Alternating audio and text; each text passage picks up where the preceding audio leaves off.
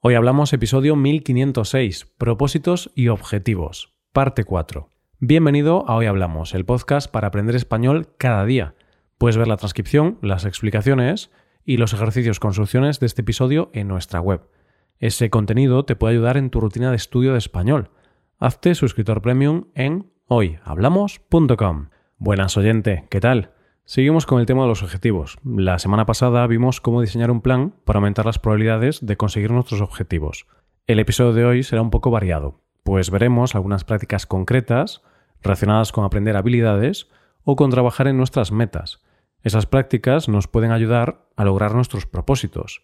Hoy hablamos de objetivos. Muchos de los propósitos de Año Nuevo están relacionados con aprender a hacer cosas nuevas, aprender nuevas habilidades, por ejemplo, aprender un idioma. Vamos a empezar este episodio hablando de una regla para el aprendizaje de nuevas habilidades que puede ser muy útil conocerla cuando estás aprendiendo un nuevo idioma, como es tu caso, oyente. Pero antes de conocer esta regla, hablemos del cerebro. La neuroplasticidad es la capacidad del cerebro para cambiar en respuesta a la experiencia. De hecho, la neuroplasticidad está relacionada con todas las formas de aprendizaje, como aprender idiomas, música, matemáticas o cualquier habilidad física.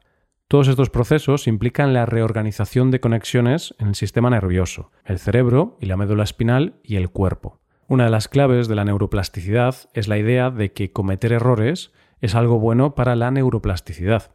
Cada vez que intentamos aprender algo nuevo, si cometemos un error, esto nos pone en un estado de frustración que en realidad despierta áreas específicas del cerebro que nos permiten tener un mayor nivel de concentración, y eso va a mejorar el proceso de aprendizaje.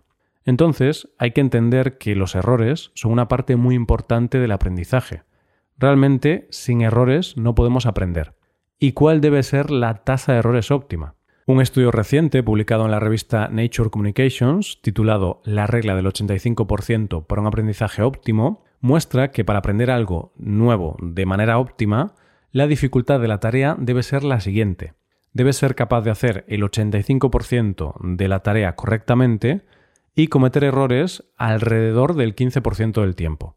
Hasta ahora yo no conocía este estudio, pero la verdad es que esto es algo que yo personalmente intuía por mi experiencia personal aprendiendo inglés u otras habilidades, como tocar la guitarra. Y creo que muchas personas también son conscientes de que es necesario cometer algunos errores para aprender. Por ejemplo, cuando estudio inglés o veo algún contenido en inglés, en mi experiencia, como mejor aprendo, es entendiendo el 80 o 85% aproximadamente. Es decir, para poder aprender mientras haces alguna tarea tienes que ser capaz de entender una parte importante, pero no todo, porque si entiendes todo es difícil que aprendas algo nuevo. Y por otro lado, si hay demasiadas cosas que no entiendes, va a ser muy frustrante y también va a ser complicado que puedas aprender adecuadamente. Entonces, esta regla del 15% de errores parece bastante lógica. Por supuesto, la cantidad de errores que cometes también puede estar influenciada por factores externos. Ten en cuenta que puede ser que un día hayas dormido mal y después vayas a tu clase de español y no entiendas bien a tu profesor o cometas muchos errores al hablar. No te preocupes. En ocasiones la cantidad de errores que cometemos puede estar influenciada por algún factor externo. Esto no es una ciencia exacta. Pero bueno, para resumir este primer truco o técnica, aplicándola al aprendizaje de español, intenta que las tareas que haces supongan un 15% de errores, aproximadamente. Por ejemplo, cuando escuchas un podcast, cuando ves un vídeo o una serie, o cuando estás leyendo un libro, intenta que el 15% de las palabras no las entiendas. O cuando tienes una clase o una conversación, intenta hablar de temas o usar palabras de forma que solo hagas bien las cosas el 85% del tiempo. Y evidentemente esto no significa que si te equivocas menos o más que ese porcentaje no vayas a aprender. Claro que vas a aprender. Ese 15% de errores es el porcentaje que en este estudio encontraron como óptimo, es decir, el más eficiente para aprender. Pero, por supuesto, puedes aprender haciendo tareas más fáciles o más difíciles. Simplemente quizá no sea una forma tan óptima como la anterior. Y como siempre, cada persona aprende a su manera. Y quizá para ti es más motivante estudiar con contenidos más difíciles o con contenidos más fáciles. Cada persona es un mundo. No hay que seguir estas reglas a rajatabla. Vale, pasemos ahora a hablar de otro tema. Hablemos de la multitarea. La multitarea es esa forma de trabajar que genera tanta polémica o tantas discusiones. Había épocas en las que la multitarea estaba muy de moda y era una gran capacidad de trabajo, pero en otras épocas se decía que la multitarea era muy mala para la productividad, que la multitarea mataba la productividad. Entonces, ¿en qué quedamos? ¿Es la multitarea mala o buena para la productividad? ¿Es buena o mala para conseguir nuestros objetivos? Pues efectivamente, en muchos casos, la multitarea es mala para la productividad. Sin embargo, existe un momento en el que puede ser positivo hacer un poco de multitarea. Algunos estudios muestran que hacer algo de multitarea antes de ponernos a trabajar en alguna tarea de forma muy concentrada puede ser útil y nos ayuda a empezar esa tarea que requiere mucha concentración. Pero importante, esto se aplica a lo que haces antes de ponerte a trabajar o estudiar. Una vez te concentras en el trabajo o estudio, ahí la multitarea sí que sería mala y te dificultaría tu labor. Entonces, el segundo consejo de este episodio es que puede ser bueno que hagas un poco de multitarea antes de ponerte a trabajar en una tarea grande de forma concentrada. Por ejemplo, yo suelo empezar el día haciendo algunas tareas variadas como responder emails y hacer diversas pequeñas gestiones antes de ponerme a trabajar en alguna tarea más importante que requiere toda mi atención, como puede ser la escritura o revisión del guion de un episodio o la grabación de un episodio. Venga, vamos ahora a hablar de la visualización de los objetivos, de visualizar el futuro pensando qué pasará si conseguimos nuestro objetivo o qué pasará si no conseguimos nuestro objetivo.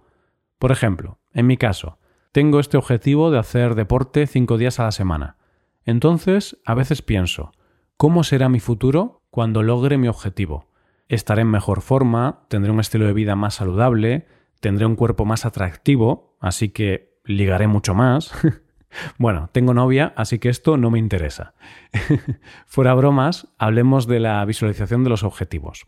Cuando hablamos de objetivos, sin duda, los objetivos a largo plazo son los que más nos cuestan. Nos cuesta preocuparnos por algo que está muy lejano en el tiempo. Los objetivos son menos gratificantes o satisfactorios cuando están en un futuro más distante, cuando se ubican en la lejanía, física o temporal. Entonces, cuanto más alejado en el tiempo esté un objetivo, cuanto más a largo plazo sea ese objetivo, menos efectiva será la recompensa que obtenemos por conseguir el objetivo. Es por eso que nos cuesta mucho ponernos a hacer deporte pensando en que reduciremos el riesgo de enfermedades cuando seamos mayores como todavía queda mucho tiempo para que pase eso, no encontramos la motivación para hacerlo. Un ejemplo más.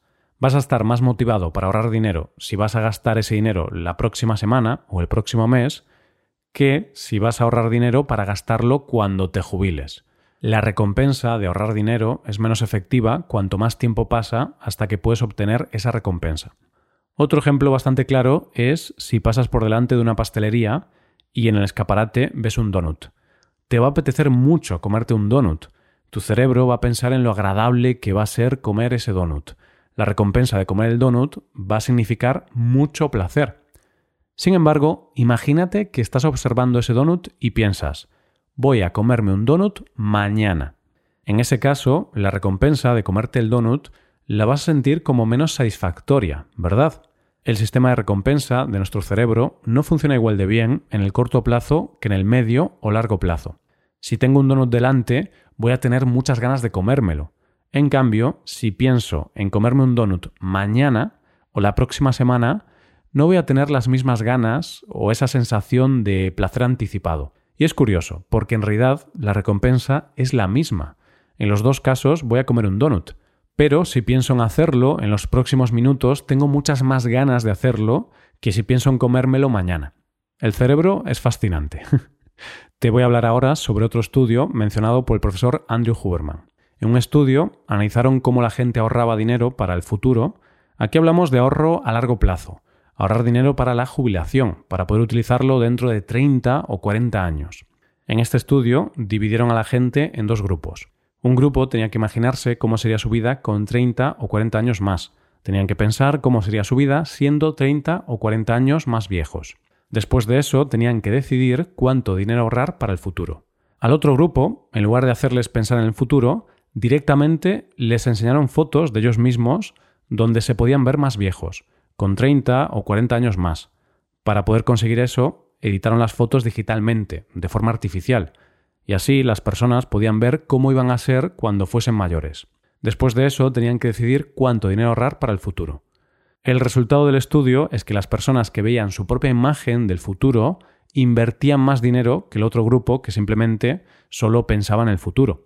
Por tanto, este estudio confirma que ver de forma visual lo que queremos conseguir o ver el futuro mediante imágenes nos ayudará a conseguir ese objetivo mejor que si simplemente pensamos en ese objetivo. Tenemos mayor motivación y trabajamos mejor en nuestros objetivos cuando podemos ver el posible resultado con nuestros propios ojos.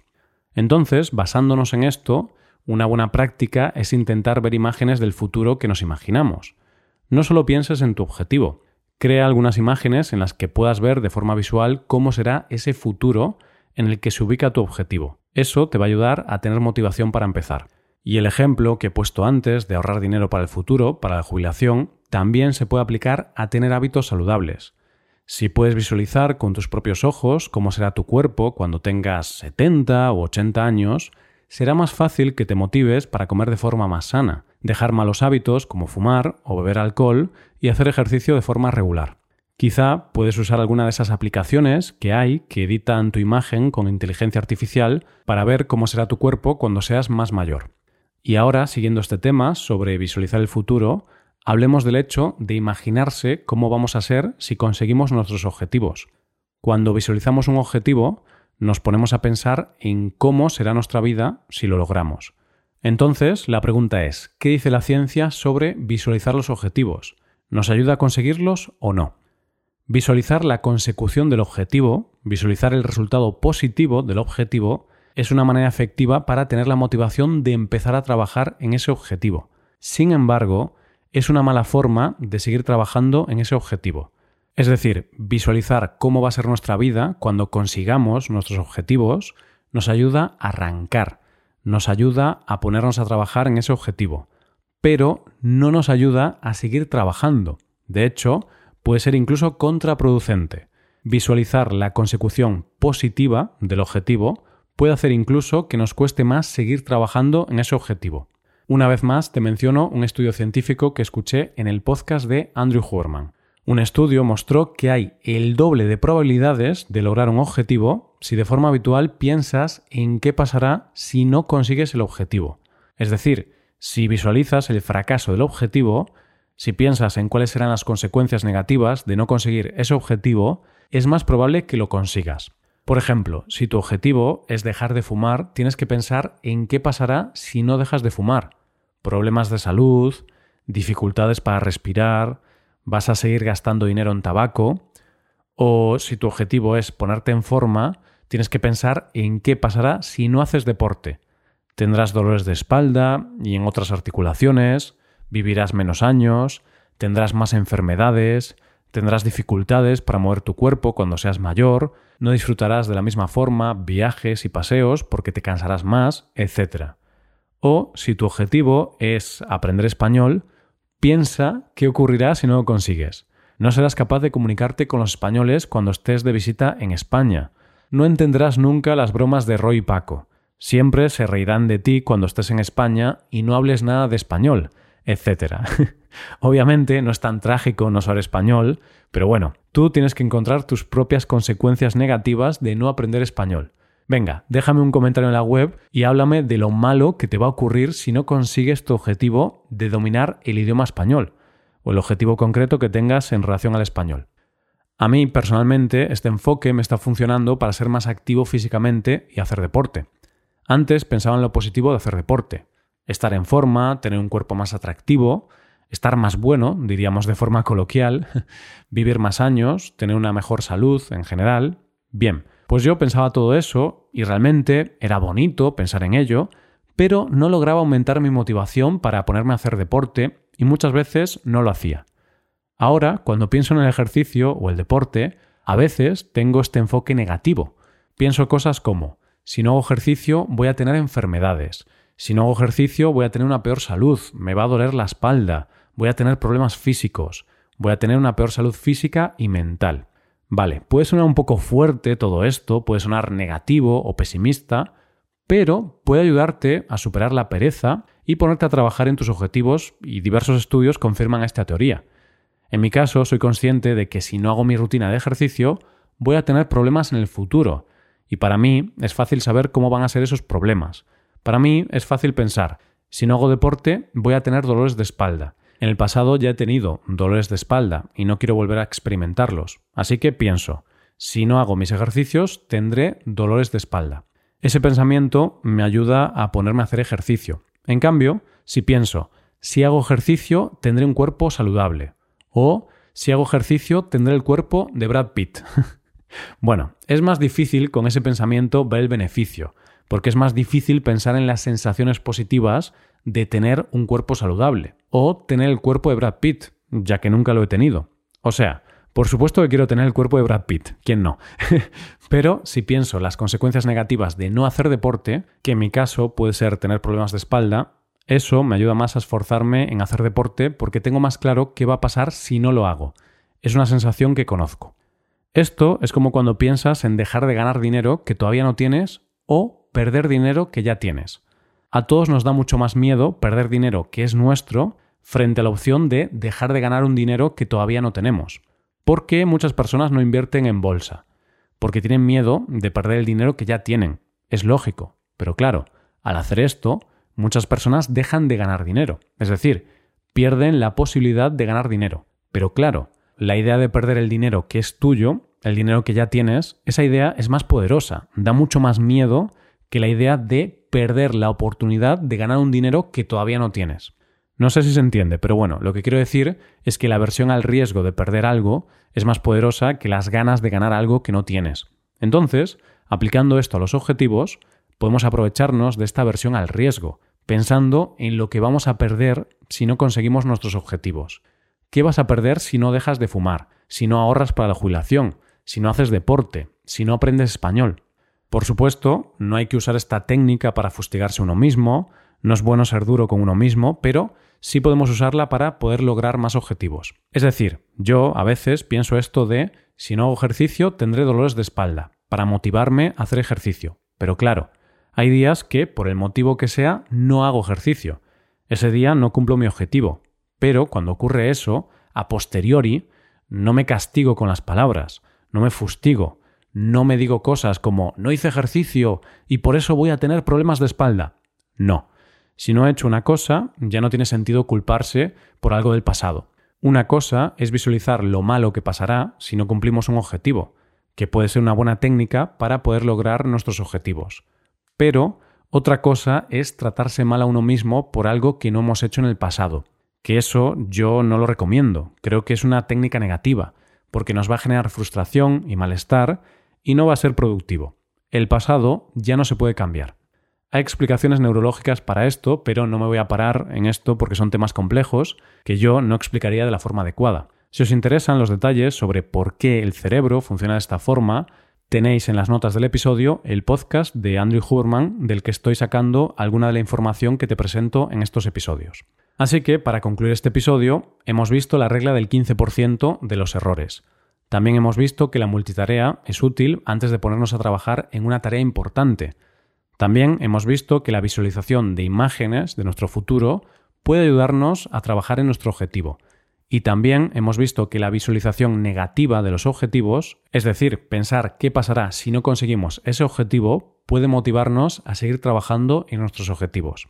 Esto es todo por hoy. En el episodio de la próxima semana, que es el último de esta serie sobre los objetivos, haremos un resumen sobre todo lo aprendido este mes. Muchas gracias por escucharnos. Por último, te recuerdo que puedes hacerte suscriptor premium para utilizar los contenidos del podcast en tu rutina de aprendizaje. Hazte suscriptor premium en hoyhablamos.com. Nos vemos mañana con un nuevo episodio sobre algún tema de interés. Muchas gracias por escucharnos. Pasa un buen día. Hasta mañana.